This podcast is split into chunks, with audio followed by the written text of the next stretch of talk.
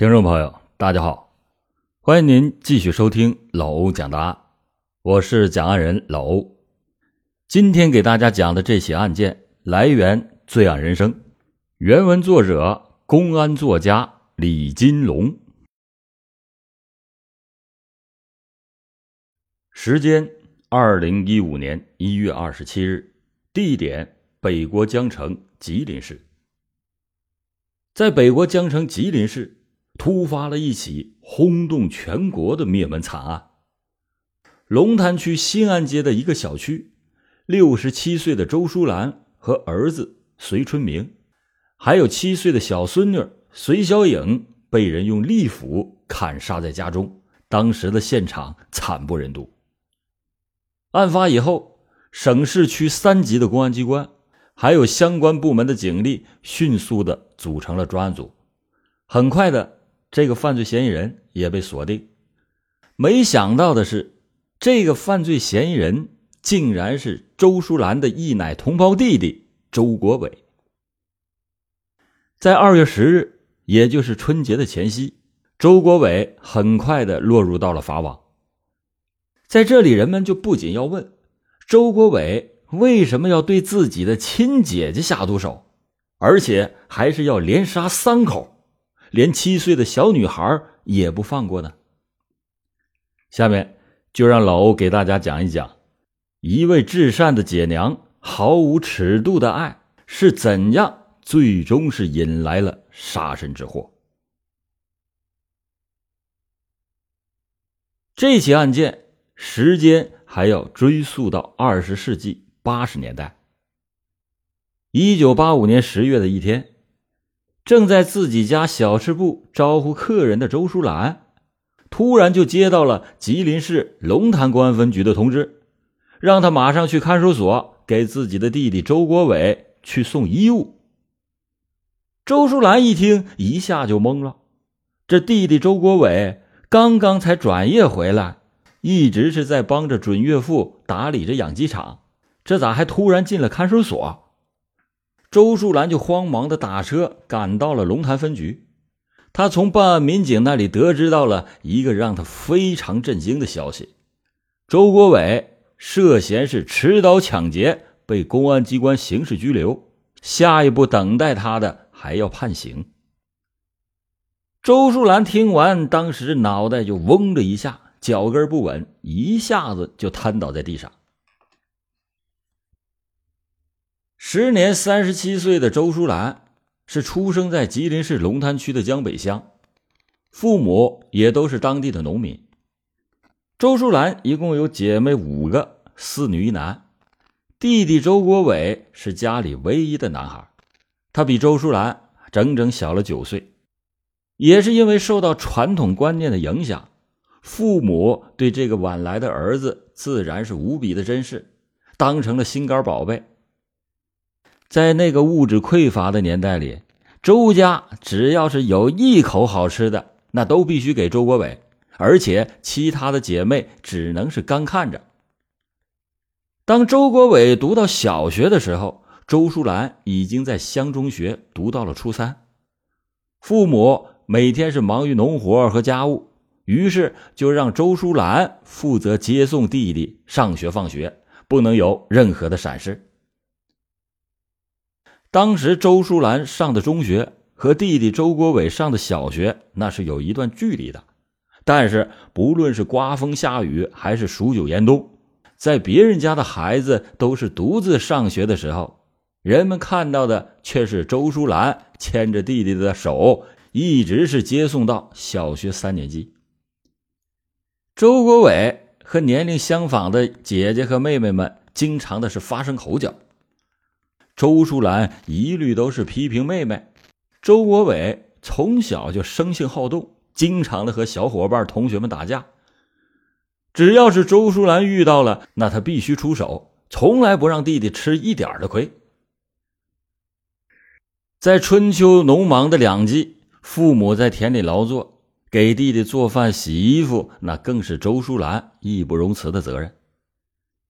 三个姐妹有时候就怪大姐有点太偏心了，没想到周淑兰却说：“他是咱家唯一的男孩，你们都得让着他。邻居们还都说，真是长姐如母，都夸着周淑兰从小就非常的懂事。就在这样的娇宠的环境之下，周国伟渐渐也就养成了飞扬跋扈、唯我独尊的个性，在家里颐指气使，在当地也就成了谁也惹不起的主。周国伟是一再的惹是生非，在社会上打架。刚刚读到高三，就被学校给劝退学了。父母担心周国伟在社会上学坏，于是就把他送到了部队，到了内蒙古一个部队参军去。周家原以为周国伟在部队能够受到约束，得到锻炼，改掉好吃懒做的一些不良习惯。可是没有想到的是，周国伟参军以后，仍然是过着公子哥般的生活。部队里边的饭菜不顺口，他就到外面去改善伙食。平时那抽烟喝酒打牌，那点津贴费自然是不够花。于是他就经常的写信向父母索要。此时他的父母已经年事已高，根本就干不动农活。满足不了周国伟的这无理要求，就这样，所有的一切也就落到了周淑兰的身上。在几年前，周淑兰结了婚，丈夫是一名机械修理工。结婚以后，周淑兰在龙潭区的新安街开了一家小吃部。她为了不让弟弟受委屈，她就把每个月的收入都汇给了弟弟。到了三年以后。周国伟是服役期满，回到了吉林。部队里的生活确实是给周国伟带来了一定的影响。这个时候的周国伟说话办事哎颇有条理，看到这弟弟有出息了，全家也都跟着高兴。那周淑兰更是开心，觉得自己的这些心血啊也都没白费。就在周国伟返乡的那天。周淑兰还特意的置办了满满的一桌子饭菜，办了一场非常隆重的接风宴。周国伟敬过父母，然后又敬大姐，说：“谢谢大姐这么多年对我的关心和照顾，大姐啊对我的付出太多了。长姐如母，你已经胜过了母亲对子女的爱。我要为我过去做的傻事我要向大姐道歉。以后我一定听大姐的话，好好做人，为父母和姐姐们争光。”这一席话掷地有声，当时把周淑兰感动的是泪光闪闪。周国伟是农村户口，转业以后国家是不包分配的。为了自己弟弟的工作，周淑兰是跑了三个多月，但是仍然是没有着落。周国伟很快的就到了二十二岁，也就到了谈婚论嫁的年龄。这工作没着落，又恢复到了参军前的日子。他经常是在社会上无所事事的晃荡着。周淑兰就担心这弟弟可能会重走老路，于是他就赶忙的托人给弟弟介绍对象。很快呢，也就有媒人介绍了一个姑娘。这个女孩叫张玉莹，是龙潭区乌拉街镇人。张玉莹身材高挑，端庄朴实。她的父母在乌拉街还开了一家养鸡场，以养殖为业。张玉莹高考落榜以后，在乌拉街镇的一个村小学做代课教师。这周国伟毕竟是见过世面，两个人见面以后，经过了一番交谈，很快的也就打动了张玉莹的心，两个人就这样定下了这门亲事，开始谈上了恋爱。周国伟当时没有工作。张玉莹父亲的养鸡场又是缺人手，张玉莹就让周国伟来到父亲的养鸡场干点零活，说等找到了工作，重新再做打算。姐姐周淑兰听了以后，那是非常的高兴。张玉莹的父亲叫张宇光，当年也是一名转业军人。他回到乡里以后，先是种地，后来又贷款，就建起了现在的这个养鸡场。属于白手起家。张宇光以为，周国伟既然是转业军人，那肯定也是吃苦耐劳的人。可是，周国伟从小到大就没干过重活，到了养鸡场以后，眼里根本就没有活。这准岳父让他干什么，他才动一动。到了晚上吃饭的时候，张宇光有个喝点小酒的习惯。这酒一烫上，周国伟那跟不客气，马上就凑过去拿起酒就喝，喝完然后就倒头就睡。张宇光就十分的反感周国伟的这种做派，觉得啊，年轻人穷点那不怕，要是没有志气，贪图享受，不思进取。那肯定成不了大事有一天，张宇光准备找人办点事而且准备了两盒中华烟，就放在了货车上。没想到这一转身呢，发现烟盒给打开了。他看见周国伟嘴上还叼着中华烟，顿时的就气不打一处来。就在当天，张玉莹的哥哥张玉卓在外地读大学，刚刚回来。也接过周国伟递过来的烟在抽，张宇光就指桑骂槐的开始骂张玉卓。张宇光就骂道：“你自己都没能力挣口饭吃，还抽什么烟呢？有能耐你自己买烟去，别总蹭烟抽。”这一句话也就深深的伤害了周国伟的那点自尊心，当时的心里就像打翻了五味瓶，十分不是滋味。一周以后，周伟回到家里，把自己的这些苦恼就告诉了大姐。他就想退了这门亲事，因为啊，这准岳父瞧不起他。周淑兰大姐就劝他说：“啊，哎呀，你别着急，这找工作也不是一时半会儿就能找到的，你就再忍忍呗。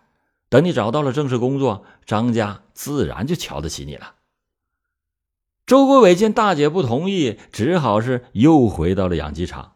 他就暗暗的发誓，自己一定要有钱，只有发财，活出个人样来，才能让人瞧得起。可是，这周国伟一无学历，二无技术，根本就没有这发财之路。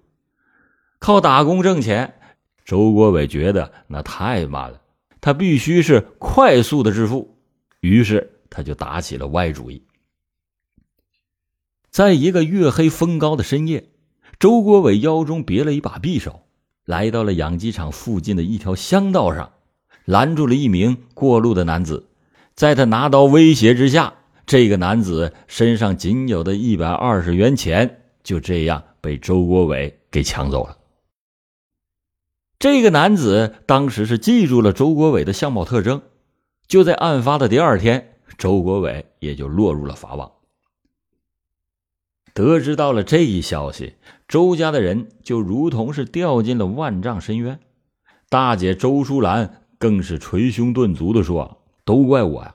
我要是同意的退婚，他哪能会去抢劫呀？哎呀，都是我害了他呀！”周淑兰是内疚不已。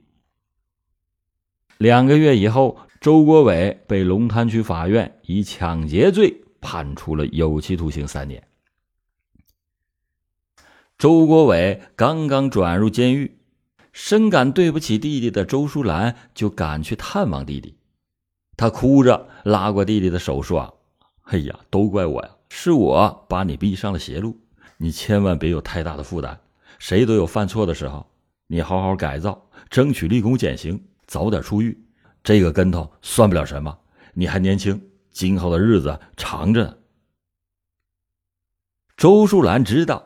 那监狱就是一个大染缸，好人进去了都有可能学坏呢。为了不使弟弟破罐子破摔，他几乎是每个礼拜都去监狱去安慰弟弟。位于吉林市西郊的省第二监狱和周淑兰的家相距十五公里。为了探望弟弟，周淑兰每次都是骑着自行车走两个多小时，风雨无阻。当时。周淑兰的丈夫也赶上了下岗，他的那个小吃部也不怎么赚钱，每个月的收入也就是刚刚够一家人的吃饭。他当时有两个儿子，一个十二岁，一个九岁。为了弟弟在狱中不遭罪，有钱花，他就开始省吃俭用。自己两个小儿子常常的，也就是咸菜就饭，长期的营养不良。看着儿子菜色的小脸儿，周淑兰也暗暗的流下心酸的泪水。在母亲的熏陶下，两个小孩子也都非常懂事经常的安慰妈妈说：“啊，哎呀，没事的，我们吃咸菜那没啥，只要舅舅在里边别苦着就行。等他出来了，我们就可以买菜吃了。”